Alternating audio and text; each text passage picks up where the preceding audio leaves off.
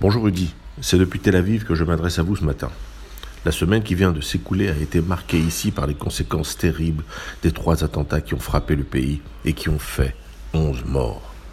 Trois attaques terroristes islamiques dont les auteurs, de par leurs origines, a mis en avant la variété des dangers qui menacent Israël.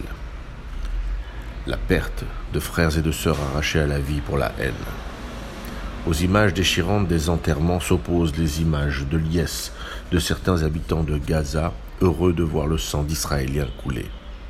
À la fraternité s'oppose la haine et l'obscurantisme. Pour les terroristes, peu importe que les victimes soient juives, chrétiennes ou druzes, des assassins n'ont qu'un but, frapper Israël et tous ceux qui y vivent et servent le pays.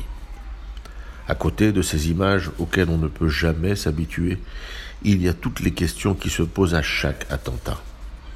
Comment les assassins ont-ils pu passer entre les failles du filet?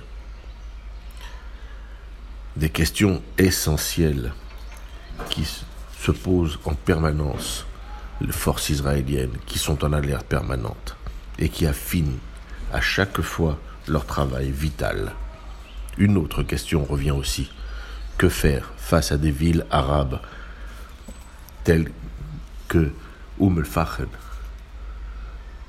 qui se trouvent en Israël et dont la population a la citoyenneté israélienne et qui est un bastion islamique où le Hamas règne parfois en maître? La citoyenneté oblige à des devoirs et nul ne peut y échapper.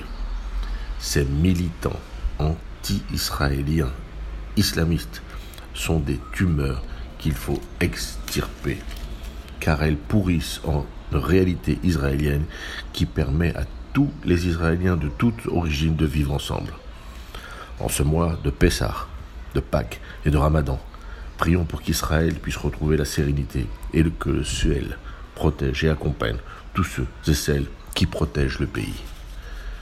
Bonne fête à tous et à la semaine prochaine.